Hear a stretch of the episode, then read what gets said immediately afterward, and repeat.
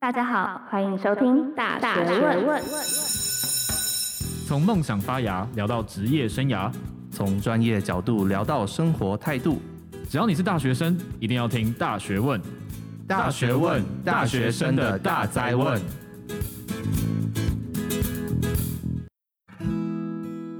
Hello，欢迎回来，大学问，大学生的大灾问。我是主持人查理，我是露丝。哈哈，又很久没听到我的声音吧？啊 对啊，对啊。OK，那不然你念一下我们今天的开头好了。好啊，来吧。圣诞歌声即将响起，在冷冷的冬天，和另一半吃火锅，慵懒的窝在家看剧，或是兴奋的握着对方的手，倒数三二一，都是件非常幸福的事。可以看出，十二月都被满满的恋爱气氛包围了。因此呢，我们要趁着这个恋爱月。大学问就想和大家来聊聊爱情里的酸甜苦辣、爱恨纠葛，还有疑难杂症哦。现在的你是不是正在犹豫怎么跨过恋爱的那条线呢？热恋中的你该怎么和另一半维系进一份感情？刚走出一段关系的你，如何让自己平复，并且活出更好的样子呢？这集我们就邀请到了俗称 IG 的爱情通灵少年作家之涵，来陪大家一起来洗爱情的三温暖啦！欢迎之涵。嗯、呃，大家好，我是之涵。然后平常就是在 IG 上面进行文字创作，内容大部分都是聊呃两性的感情部分。对，那我们真的是要对人嘞。对啊，真的哦。今天我需要问很多问题，需要之涵帮我解答了。我想要了解一下你的大学是念什么样的科系的？嗯、呃，我是从外文系毕业的。外文系，嗯，但却是后来是写中文的。嗯，对，也是跳槽了，斜杠青年。对对。你经营这个账号多久了？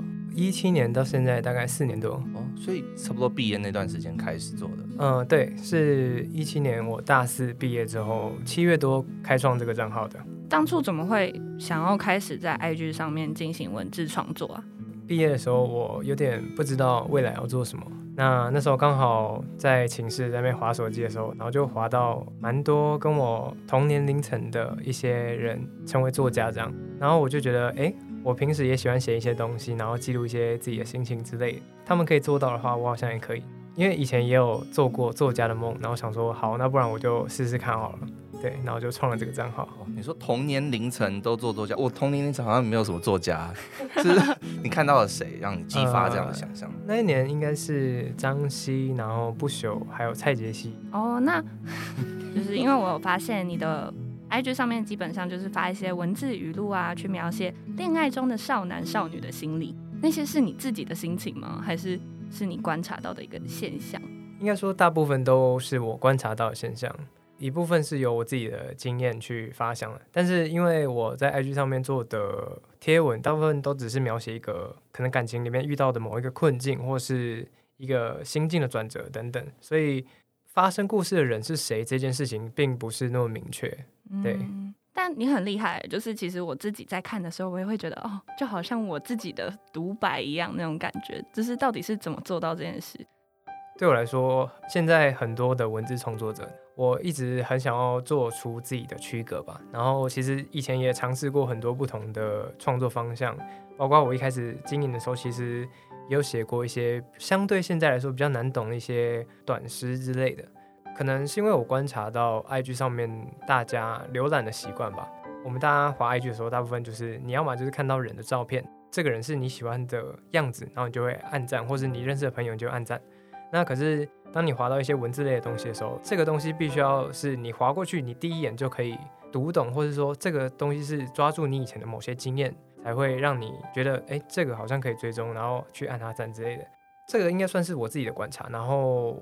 我就慢慢朝这个方向去前进吧，就是希望是一眼就可以读懂的东西。然后我希望把情绪，就是在心里面以前觉得很难描写的东西，然后试图用一些比较具体的文字或是情境去把它写出来。这样，并不是那种小说那种需要具体到说是在哪里发生，或是发生了什么事情。日常的贴文里面比较少这这类的，你说对于场景或是对于人物的描写，大部分都是写一些很直白的情绪。包括我自己或是我朋友的形象，并不会具体的出现在我的贴文里面。难怪就是大家都看到之后就觉得就是在讲自己呀、啊，那种感觉。我想帮网友们就是问一个问题，因为很多人说你是通灵少年，你觉得你会通灵吗？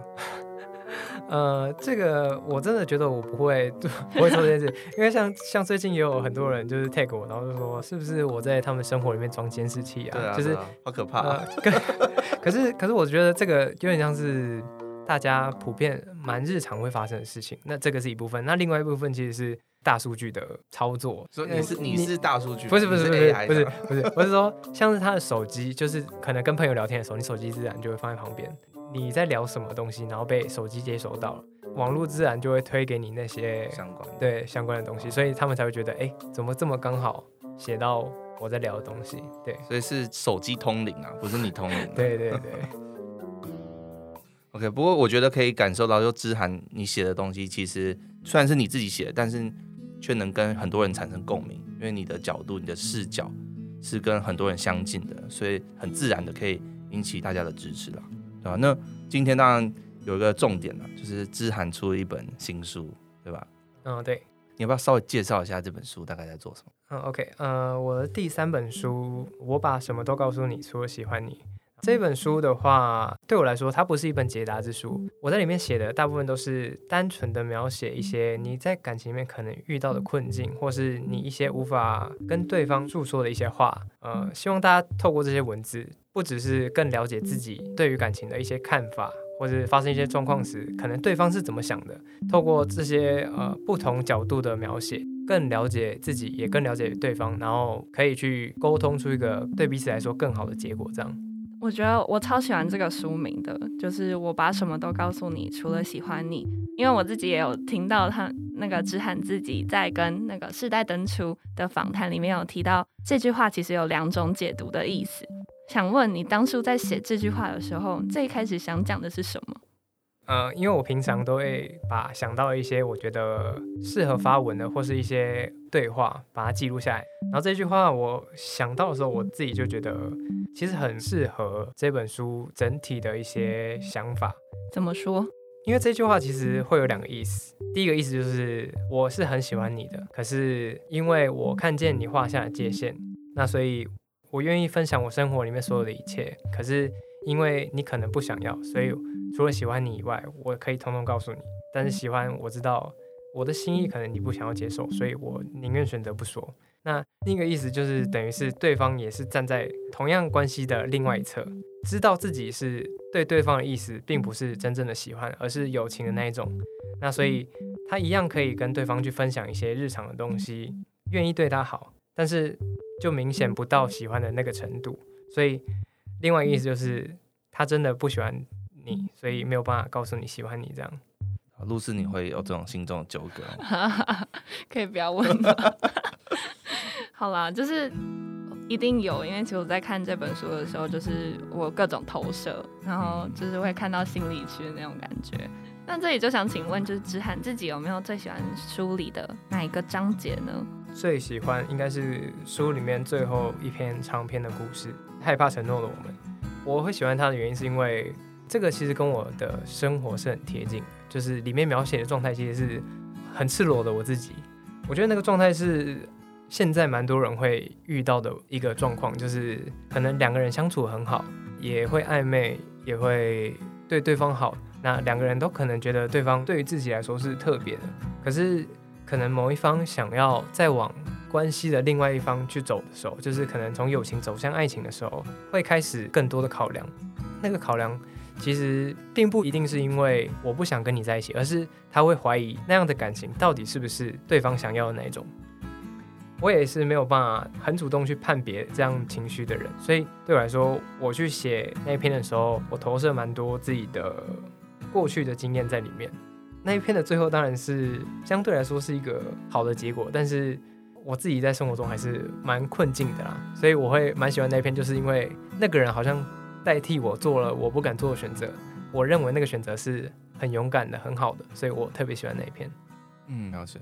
那看完那个志涵的通灵的这个表演之后呢，我们想要稍微了解一下书的详细的这个内容啦。对，那我知道这个书大概分四个部分嘛。啊，对。故事，你要不要稍微念一下？就是从开始，在我说出口以前，你可以假装不知道。第二章，试着放下你，像你放下我那样。第三章，可是爱过你，我从不觉得可惜。最后是，终于，我喜欢你，这是我的答案。我自己对于这四章的解读，就有点像是从告白暧昧开始，然后到失去，感受到悲伤。第三个阶段就是哦天哪，很纠结、难受、放不下，最后才是终于释怀了、放手的感觉。我这样解读有错吗？嗯，可以可以这样解读。对，我想这也是大家爱情就是会经过的四个阶段嘛。嗯哼。对，那我们就也等一下也是针对这四个 part，然后我们做一些常见的问题，然后想要听听知涵的一些看法。OK，首先就从暧昧阶段说起吧。民间都会有一个说法是，暧昧是爱情最美好的时候。不知道知涵你是不是也认同这个看法？嗯，我同意这个看法。对，因为暧昧的时候，其实那种感觉是很奇妙的嘛。你会知道自己想要对对方好，然后你也会明显的感受到对方好像有类似的意思，就是没有说明清楚的那种感觉里面，你反而会觉得你在自己的想象里面完美了这个爱情。可是就是因为没有说清楚，然后你去想象的时候，你就觉得这一切都很美好。对，的确，那个暧昧期他那个感觉是不一样，跟热恋是不一样，但是都还蛮蛮美好的这样子。对啊，那露丝嘞？其实我觉得虽然很美好，可是我是一个。很不喜欢不明确的感觉的人，所以我通常大概暧昧期只有可能一个礼拜吧。你只能接受一个礼拜？就是每次都会觉得哦，我想讲清楚，然后就会直接问对方说：“哎、欸，喜欢我吗？” 然后就破坏掉这个暧昧的感觉。呃，那之涵，你觉得暧昧期应该要大概多少是一个 OK 这样子？也不能，因为总也不能太长嘛。我我觉得当然这个是因人而异嘛，像有人会觉得一个礼拜就会太长，我自己的经验其实反而会不太一样，就是我的暧昧期现阶段来说反而会拉得很长，很长是什么意思？就例如说，嗯，我可以愿意对对方好，然后对方也会对我好这样，那可是我们都有共识，是我们可能现阶段并不想要踏入一段关系。当然你可能会意识到说，两个人一定有一个人是比较期望往不同的方向去走。在那个时候，其实我会嗯蛮警觉的吧，或是蛮敏感对于这件事情，不管是我自己这样想，或是对方这样想。那假如是对方希望的话，我其实会蛮明确的跟对方说，其实我现在并不希望是从友情变成另外一段关系。其实，在那个当下，我们就会进行一个讨论嘛，就是我们到底是要停在这里，或是就直接分开，就是不要联络，这样好像对双方都好。但是，嗯、可能出社会以后，我遇过，我觉得其实两个人这样就好的那个当下，对方告诉我的答案是，虽然确实对方是想要往另外一个方向走，可是我们现在相处就是两个人都开心的状态，好像也不一定要得到一个什么结果，因为你出社会之后，相对来说比较难去遇到一个你真的喜欢跟他相处的人，你遇到这样的人之后，不管对方是。当然，我们先不要讲说什么对方已经有家室或是已经有对象的这种，而是两个人都单身这样，互相在那个相处当下开心就是最重要的一件事情，而不是一定要往哪个方向去走。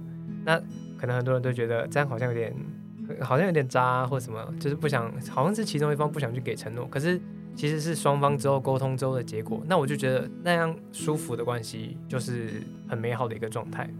嗯，好像感情也不一定真的要走到。交往的那个部分，对，就是只要在当下大家开心，其实也没有说不行。嗯，对。但是我觉得这个前提就是你必须要跟对方是有一个共共识在，你觉得好，可是对方可能觉得很受伤什么之类的。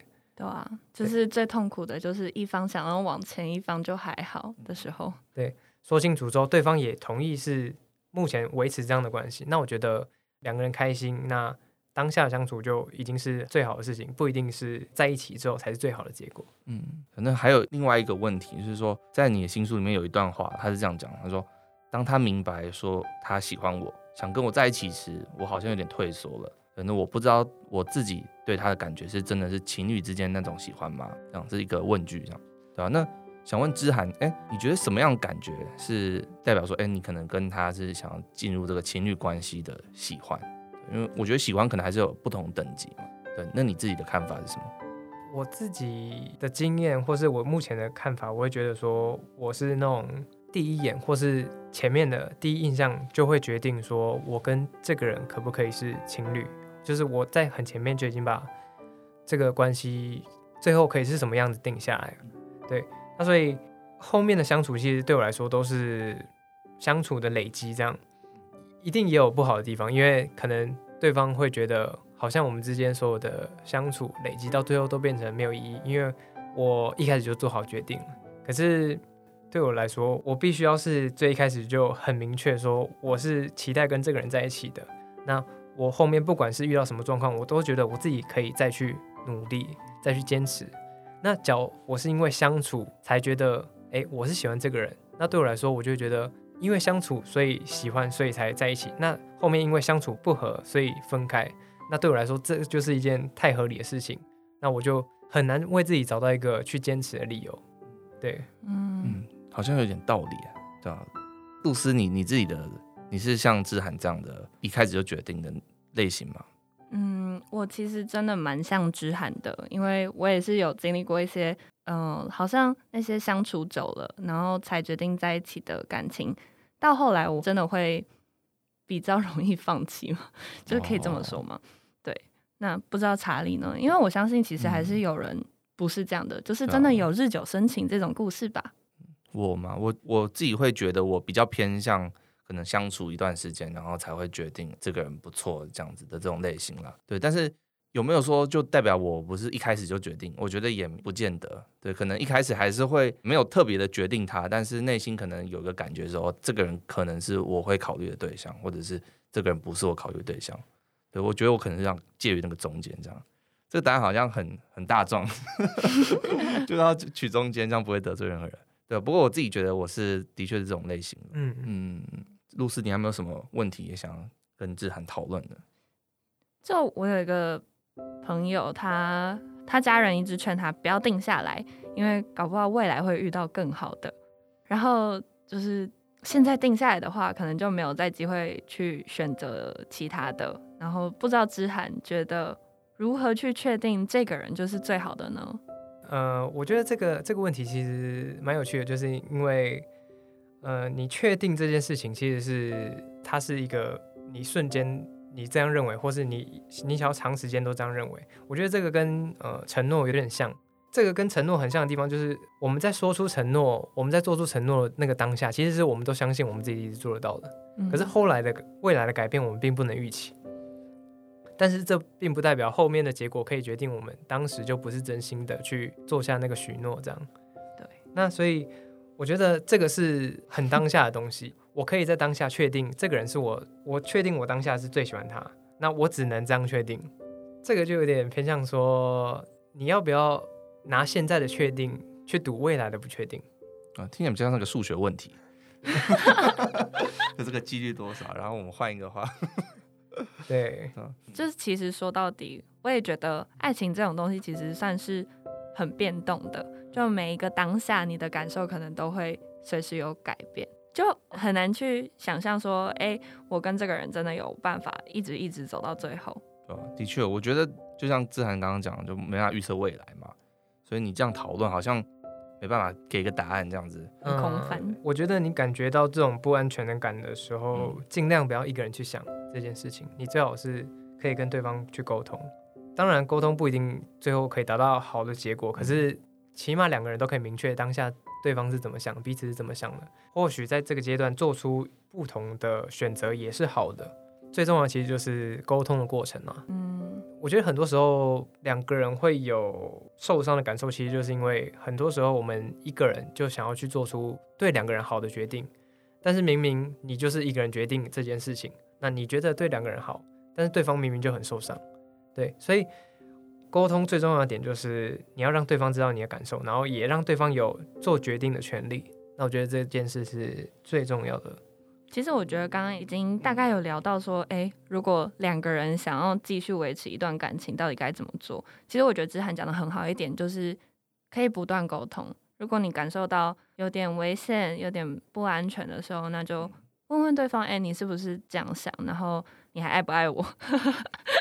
就是确认一下对方现在的状况。那如果好像真的有一点问题了，那还是可以沟通的。就不要自己去做决定。那其实也有很多人会问说，诶，那如果两个人在一起之后，明明很爱对方，可是就是还是会发现一些彼此可能有一点不合的地方，那想要请他做改变，但又被要爱一个人原本的样子这种观念给绑住，然后变得不太敢去沟通，然后有时候可能另一方也不太想改变。那对于这样的情况呢，之涵你有什么看法？嗯，爱一个人原本的样子，我觉得这个这句话其实是很浪漫啊，可是有点太理想化。因为每个人两个人相处一定会有磨合的过程，那磨合其实就是因为两个人会有各自的棱角，然后有各自的不想被触碰的地方。其实包括不管是在相处前面，或是进入一段的关系之后，都会有两个人需要保持各自的空间嘛。嗯嗯。那包括一些习惯的沟通等等，我觉得不敢说这个问题是比较严重，因为我们很多时候会觉得好像对方也包容了我什么地方，然后。我就必须也要包容他什么地方，那来来回回，呃，很多情绪我们都被压抑下来，那我们不敢去沟通，那个情绪一直压抑到到后面，反而会很容易变成一个大的吵架的导火线这样。嗯，我觉得沟通呃一定可以得到一个结果，但这个结果不一定偏向于谁会喜欢这个结果，或者谁不喜欢这个结果。呃，假如你真的觉得。在一段关系里面，你不断感觉到呃自己很受伤，自己很委屈。我觉得这个时候其实很重要一点是，大家一定要记得，你是有选择权的，你可以放弃，放弃没关系。就是虽然呃经营经历过很多事情，一起相处过很多时间，可是当下的阶段，或是甚至是已经很长一段时间，你就是觉得不舒服，那你甚至也有尝试去沟通过，但是对方不愿意改。你不能永远抱着一种期待对方以后一定会有所改变的这种心态去坚持着，而是你就放下没关系，不用去想说你过往累积的东西就完全没有意义的，那些事情都是你后面的养分，就是你后来会更容易去画下那个停损点的部分。所以刚刚志涵的意思是说，其实坚持下去跟呃选择放下或选择放弃之间，就是。这个有点像个光谱嘛，嗯，对，到底要在哪边选择哪一边的时候，就有没有什么遇到什么样可能就要选择放弃，或遇到什么样情况可能就选择，也还是可以坚持一下下。很多人会不知道我现在到底应该在哪里。这个问题有点蛮 蛮困难的，就是因为每、嗯、每个人的状况其实是不一样嘛，那每个人的忍受的程度可能也不太一样，就是。当当然也跟两个人相处一直以来的模式有相关嘛，就是可能放一个月、放一个礼拜的时间去想，你去思考这一个礼拜或者这一个月来你开心的时间，跟你觉得不舒服，就是你一直在思考什么问题的时间，哪一个比较多？嗯嗯，那你假如觉得开心的时间比较多，就算只是多一点点，那也没关系，那那或许就是你愿意坚持下去的理由。那可是。如果真的是对方一直让你难受的时间，或者你一直必须要一个人去思考一些问题的时候，思考两个人未来等等这些时间明显多于跟对方相处开心的时间的时候，那我觉得这个时候其实就是可以思考说是不是该做不一样的决定。嗯，但虽然就是这么理性的去讨论该不该停下这件事情，但其实我觉得进到爱情里面，大家都是盲目的，就是真的要等到。当事人真的受不了了，才会真的离开这段感情。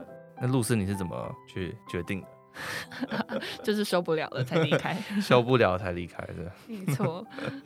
对啊，那我觉得可能假设你对对方，你可能觉得还是要坚持一下的话，就我们要怎么样保有那个温度啊？那志涵这边你会给什么样的建议？我觉得日常需要有一点嗯仪式感的部分。嗯，当然不可能像热恋期那样嘛。那可是我觉得你还是要去试图做一些。只有两个人独处的那种惊喜感，呃，可能找对方一起去在家里看 Netflix 电影啊，或是找一段时间直接约对方出去走走什么之类，就是你需要比较直接的去安排好一些事情，因为有时候对方不太想要去想规划什么的时候，其实是需要一方比较主动去做这件事情。那嗯，主动的那一方其实就是你稍微把对方需要去想去做的一些事情变得简单的话，对方就比较愿意去参与你的行程。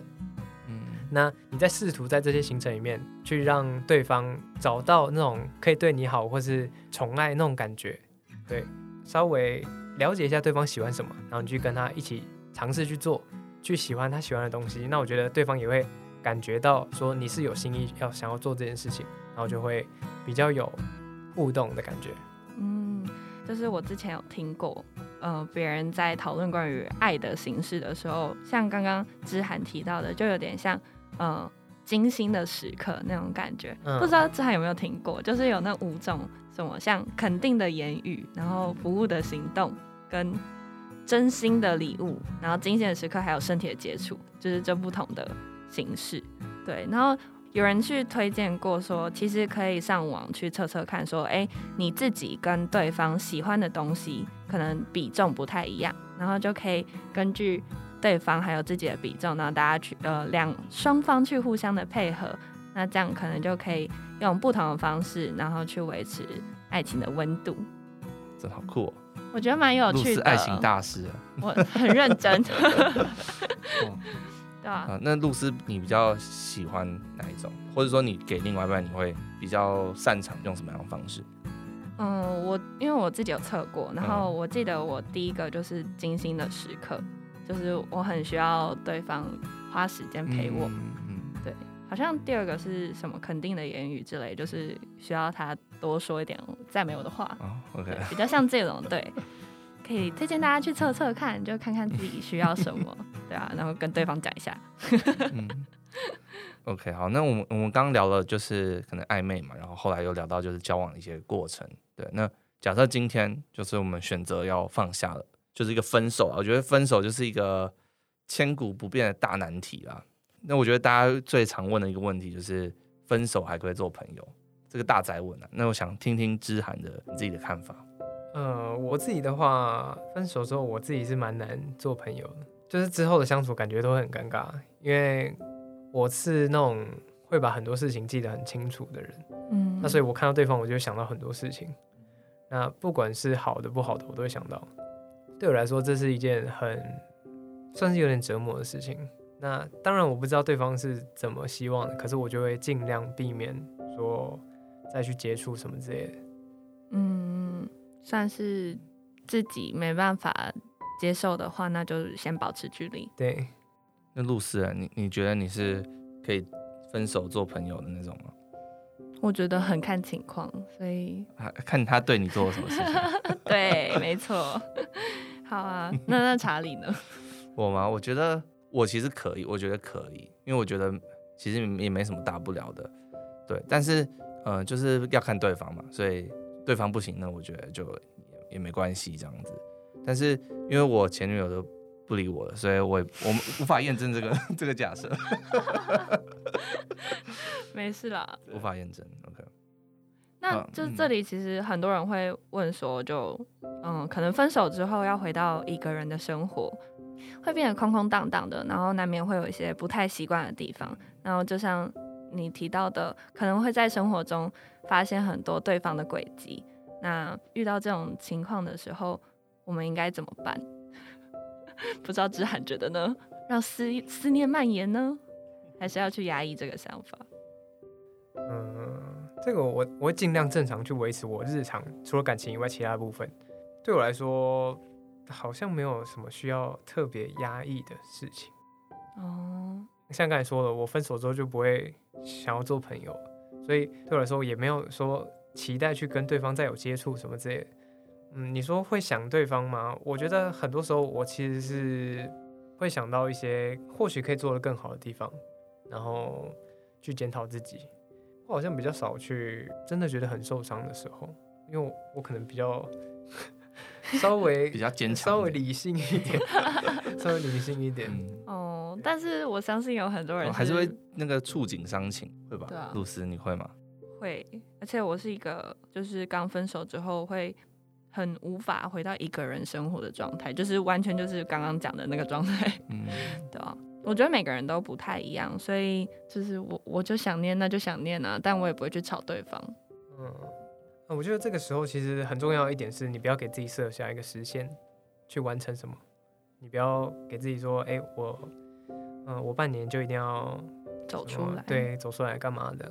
不必要给自己这种压力去做这件事情，因为感情的事情不是你你想要怎么做就可以怎么做的事。嗯嗯，对。然后我觉得有一点是很重要，就是你需要一个诉说的管道。不不管不管那个管道，不管那个管道是你你跟朋友讲，还是你把它写下来，然后透过不同的方式去告诉别人，你把它记录下来，那其实都是一种抒发。那个时候的你不一定是需要一个答案，而是你只是需要去传达那个情绪而已。嗯，对。那我觉得光是那传达的这件事情就已经是一个抒发的感觉。那你每次去做这件事情，一开始会讲的很长很长很长，然后把很多事情想要讲的很清楚，然后让对方多么了解你之类的。可是你不断去做这件事情之后，你后来就会发现，呃，好像反而就变得很少，就是一点点你记得的东西被你自己筛选过后了。那那些东西就是你真正需要去去记得，或者去想要去记得的东西。那你自己透过那个过程，你筛选了很多，并不是不必要，而是。嗯，你想要去记得对方的一些过程，那我觉得在那个梳理的过程里面，你自己就会慢慢变好，好起来这样。嗯，对，我也觉得不断的抒发是真的蛮有帮助的。嗯，就那刚刚讲到这疗伤的部分啊，除了刚刚诉说，我想这应该是非常重要的一个方式，对吧？那志涵，你觉得还有没有什么其他方式有办法也可以就是疗愈自己的伤痕？呃，我我自己的话，我大概会有做两件事情。第一件事情，我会去运动，就是我会做一些重复性很高的事情，例如说，啊、慢跑，然后去跑圈，就是在那个过程中，我不会去想任何事情，我只需要重复去做这件事情，在那段时间里面，好像就会有一点放掉一些那些放不下的东西。对对，对。那第二件事情是，我会，呃，这个有点尴尬，嗯，我我我我以前呃，可能国高中的时候，就是我那时候是住宿型学校，我那时候。遇到伤心的事情，其实我会想要去把厕所刷的超干净。对，这个是我自己舒压的一个方式，就是我我会觉得把什么东西弄干净，好像就某一种程度就会呃反映到我自己身上，就好像我把自己重新又变得崭新了一样。那所以我就是运动或刷厕所。对，大家可以选择就打扫，把宿舍扫一扫这样。对，有没有想过可以刷厕所？我觉得应该蛮有用的。对，我们下次来试试看。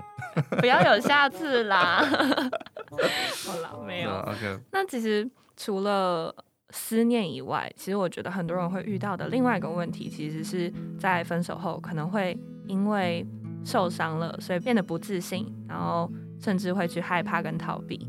那不知道对于正处在像这样的阶段的人呢，之涵你会有什么样的建议，或是可不可以给他们一点温情的喊话呢？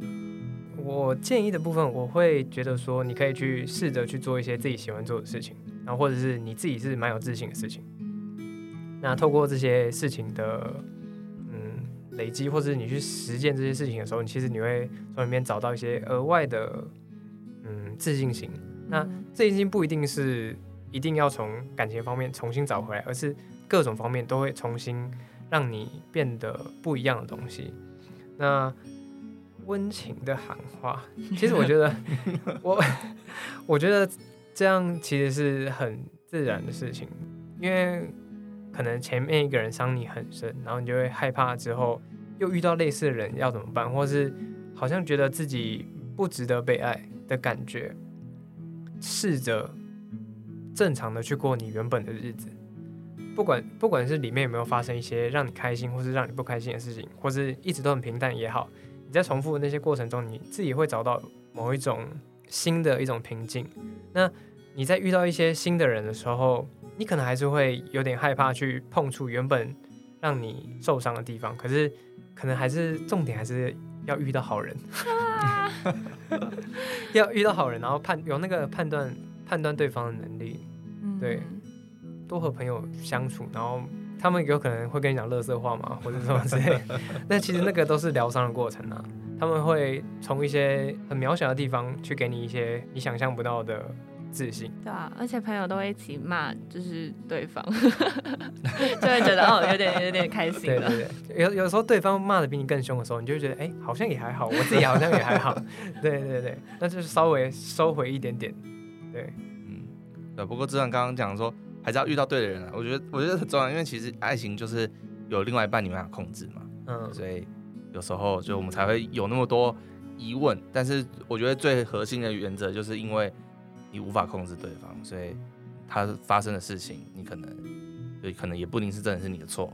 然后你可以用这些心态，然后可能用今天讲的这些方法，然后慢慢让自己可以就是心情更好，或者是可以更能够面对你爱情这个课题了。嗯，我觉得遇到伤害之后，有一个重要点就是你会认知到自己好像慢慢可以比较掌握自己的心态，不管对方做什么，当然这有好有坏，因为你可能会变得有点相对来说冷淡一点，因为你你会变得有点理性去看待这件事情，看待感情。可是你掌握好自己的心态，你比较能了解说对方大概是怎么想的，然后我自己是怎么想的，然后受伤过后，你比较懂得怎么去表达多少的自己，你开始不会想要完全的去表达出来，而是你会是有点收敛。那其实这个算是一种练习吧，你会慢慢变得越来越可以掌握自己。嗯，OK，那今天非常谢谢志涵来到我们节目，我想做个收尾啊，就是大家。应该听完那么多故事，想更了解你，所以他们在什么样的地方可以追踪到你的资讯？呃，我目前都在 IG 上面进行创作，所以可以在 IG 上面直接打“之涵”就可以找到我。嗯，那我们会把链接放在下面。那关于这本书嘞，新书的话要去哪里买？呃，新书的话，现在各大网络通路或是实体的书店都可以买得到。那有两个版本，包括限量的签名版和畅销版的黑色封面都可以买得到。对，嗯，OK，露丝，你知道今天志涵是特别北上来我们录音室录音的吗？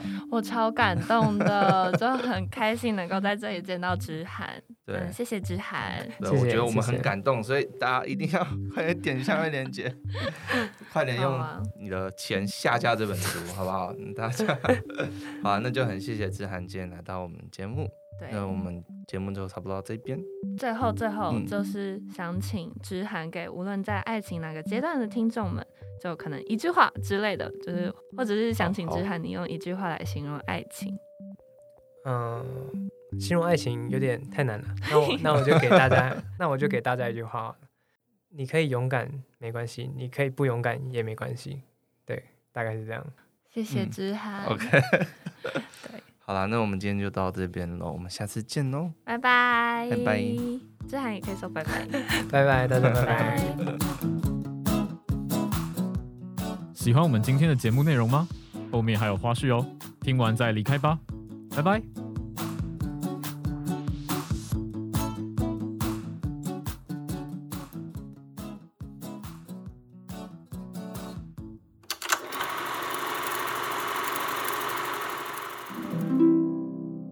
或是兴奋的握着对方的手，倒数三二一，都是件非常幸福的事哦。啊，我已经很久没有跟另一半倒数三、二、一过。跨年啊，好可怜啊。空窗已经两三年了。那我们就是来到今天，就是想要带大家一起来进入十二月这个满满的恋爱气氛啦。就是不要被查理这个 这番说辞给打乱。OK，那我们今天邀请到谁？